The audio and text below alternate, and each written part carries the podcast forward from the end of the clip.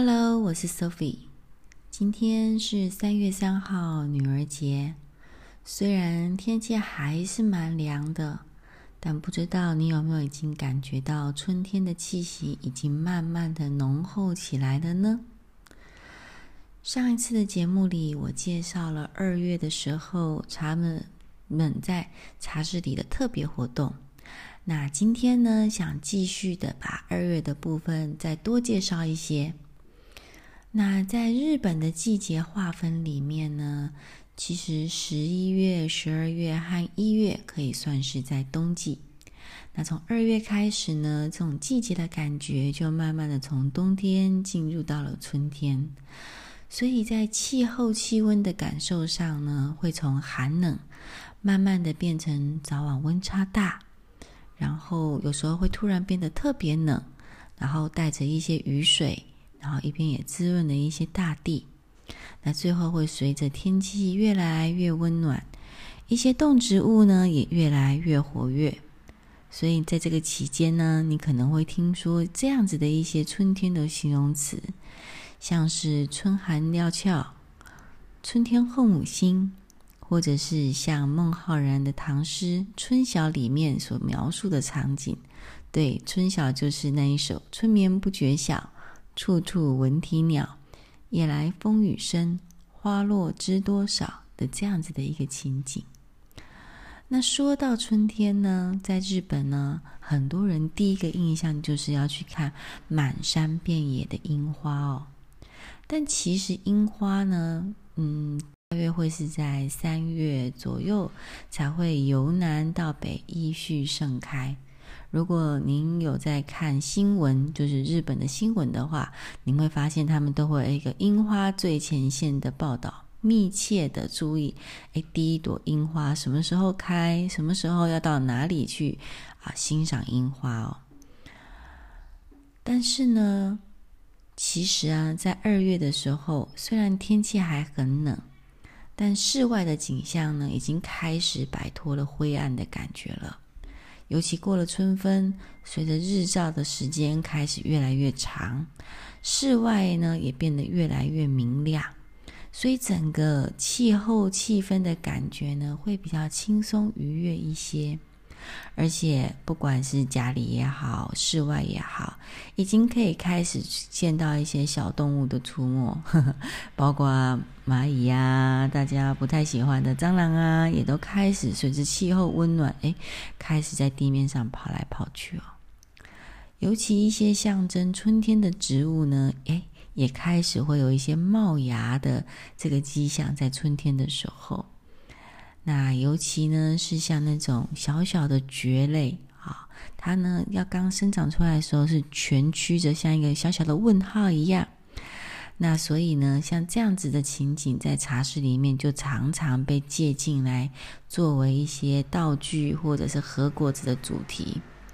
譬如，嗯，除了春天会刚刚发芽的蕨类，我们称之为早蕨之外，还有另外一个也是描述这样子情形的和果子，叫做夏萌西大萌诶。那它是一个什么样的情景呢？嗯，二月的时候雪开始在消融了，因为要开始进入三月比较春暖花开的季节了。那雪开始消融的时候，这个。地面下的芽呢，就比较好冒出头来，因为要准备破土而出了嘛。那像这样子，哎，快要冒出头来的这个情景呢，常常就被啊和果子师傅拿进来作为和果子的主题。你有时候会看到，嗯，雪白的和果子里面，哎，隐藏着一点绿绿的这个小东西。好，那这个其实就是他们在描写这样子的景象。一开始看可能没有办法想象，但听完了这个解说，会不会觉得，哎，其实这还蛮有春天生命力的感觉呢？那除了像这样子刚刚冒芽的这种感觉之外，另外常被作为茶道具或茶室主题的，便是那种，嗯。能够耐寒，然后绽放芬芳，打结了，绽放芬芳的梅花了。那所以呢，在二月的茶室里啊，我们除了让客人去觉得温暖，其实我们也在学着欣赏寒冷。那在布置上呢，除了适合这个长时间待在茶室里喝茶的一个温度的这个布置之外呢，其实处处呢，我们也常常会用梅花来去点缀哦。譬如来说，我们除了会放跟梅花相关的挂轴之外，我们也会放一些以梅花为主题的茶道具。那最常跟梅花拌在一起啊，然后把它形成一个春天的景色的，那就是有“春告鸟”之称的黄莺了。在茶道具或者是茶室的布置里面很有趣啊、它并不会一样物品。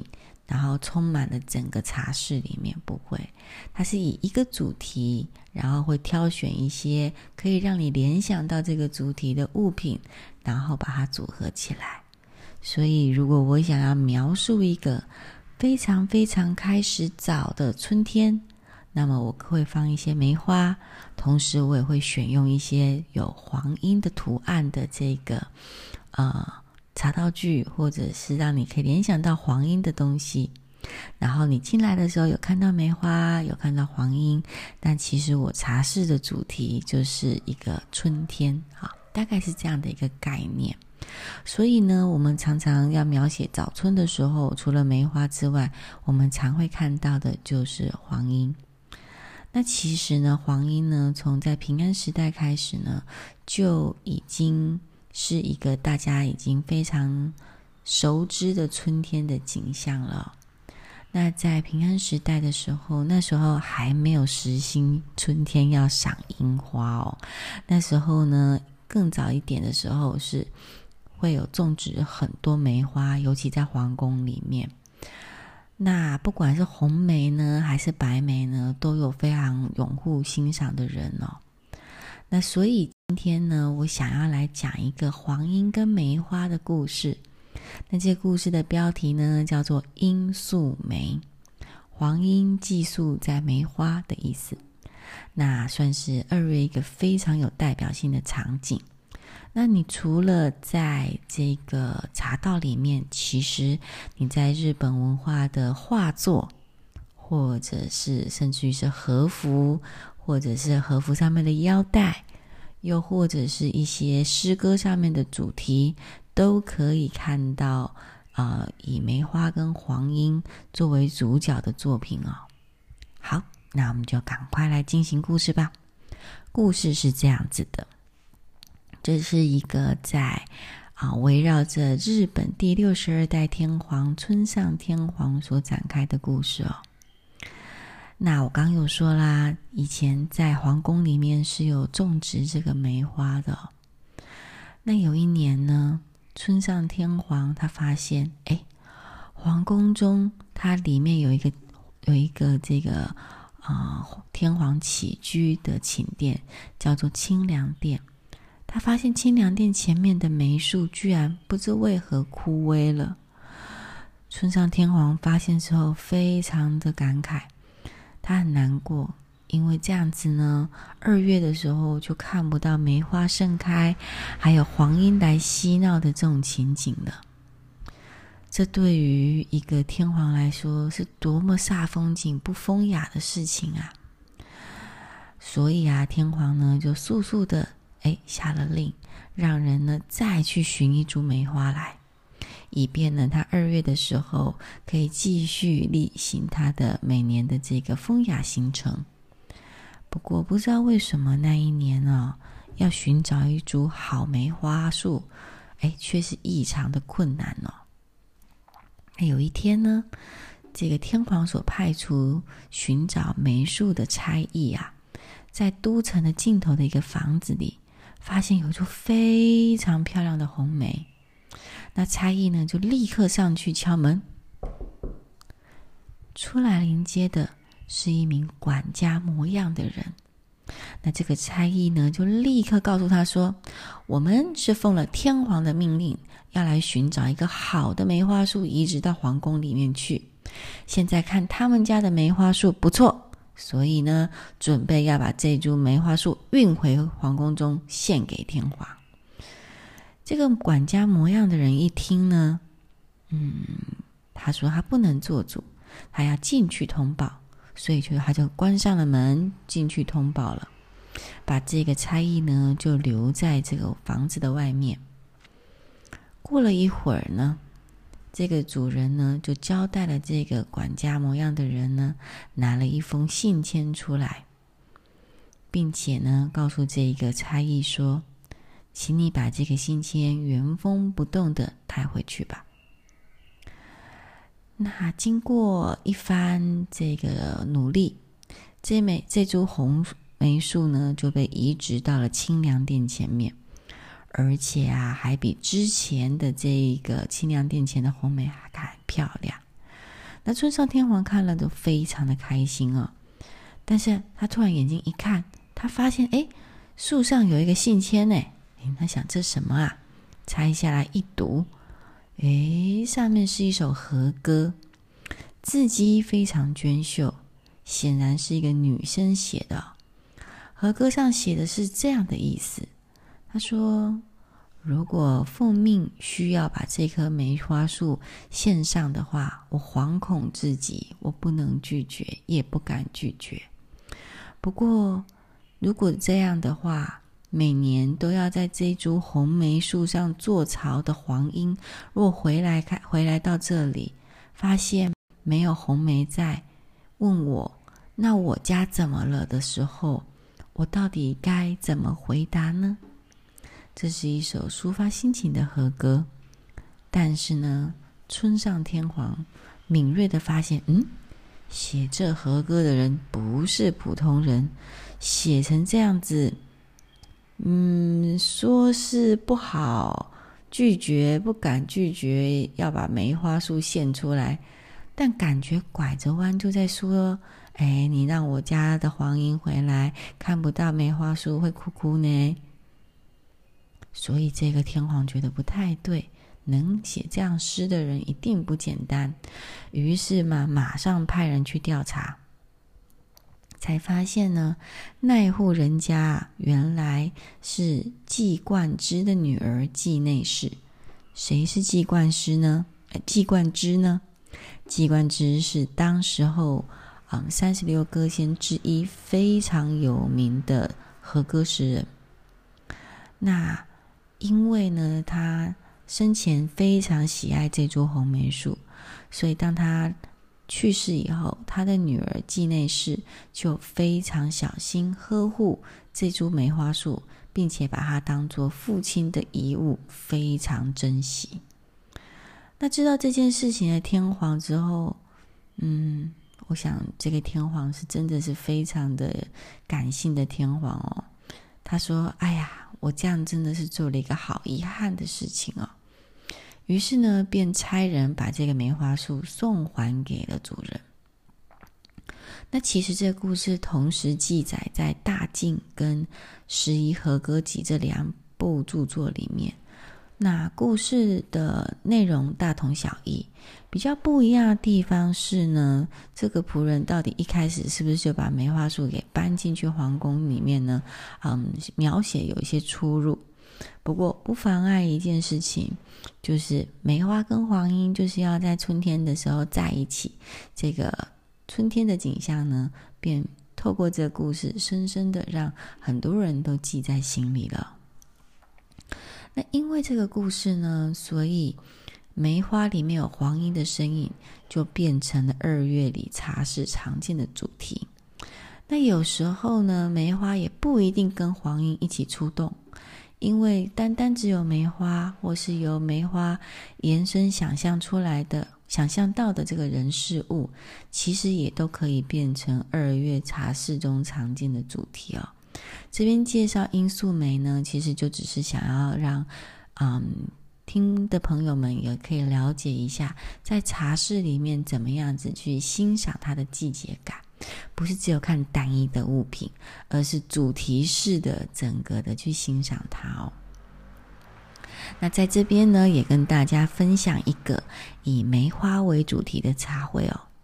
在每年京都二月二十五号左右，都会在赏梅花圣地北野天满宫的这个啊宫内呢举行梅花祭，那来这个纪念学问之神菅原道真。那其中呢，他们也会举办一个有非常久历史的野点大茶汤，什么意思呢？其实就是在户外点茶，请客人喝茶的一个茶会。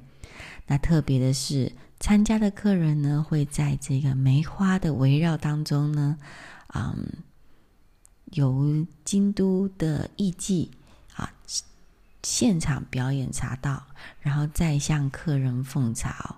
因为梅花每年只有二月，那京都的艺妓呢，平常也不会随便的出来见客，所以有一个这样子的机会，在野外，然后被梅花环绕，然后品一壶茶，然后看见可以说是啊、行动艺术品的这个艺伎为你点茶奉茶，其实是非常风雅，也是非常令人觉得舒服的事情哦。那本来呢，因为疫情有停办了一阵子的梅花季茶会，在去年二零二二年疫情慢慢的有一些稳定下来的迹象下，他们有重新举办。那今年呢，其实也有继续举办，所以我想应该是已经恢复正常举行了。如果呢，有兴趣在许多梅花树的环绕下喝杯茶的朋友们，不妨除了樱花以外，也把这个行程纳入你的计划中吧。那今天的分享呢，就到这里。其实二月还有很多跟梅花相关的故事，我都好想讲哦。不过我怕讲完之后，这故这个这个啊、嗯、，podcast 的节目就要变成一两个小时了。嗯，举例来说，呃，像是有。这个菅野道真公，他喜欢梅花，喜欢到他被贬官到外地去的时候，家里的梅花居然半夜飞去找他的故事，还有很多梅花相关的故事，里面有一些比较嗯鬼怪一点的能剧相关的故事，像是有梅花精，或者是像是有蝴蝶，因为一辈子。因为蝴蝶冬的这个生活的年岁很短，它都没有办法呢，在冬天里面跟梅花相遇。那他借由完成这个心愿，在这个和尚的梦里完成这个心愿，然后被超度成佛的一个故事啊，非常非常多关于梅花的故事，也都充斥在日本的各个传统文化里面哦。那今。真的很可惜，不能全部都讲，那不然真的会太长。不然以后有机会的时候啊，我会慢慢的试主题跟各位大家介绍哦。那谢谢大家的收听，那也希望你喜欢今天的节目。虽然我的日常生活还是忙得有一点没办法。呃，像之前一样固定每周一个更新，但我会慢慢的啊、赶快把我的嗯，好冲突，慢慢的，赶快的，我会尽快的好调整好自己的节奏，希望能够在啊、短期内能够恢复到定期的更新。那目前呢，只要我有空，我就会尽可能的啊、配合季节把。啊，一些茶道里的小乐趣、小故事，或者是一些心得，在 Podcast 里面分享给大家。那谢谢你们的支持，也希望你们能够继续收听。我们下次见喽，拜拜。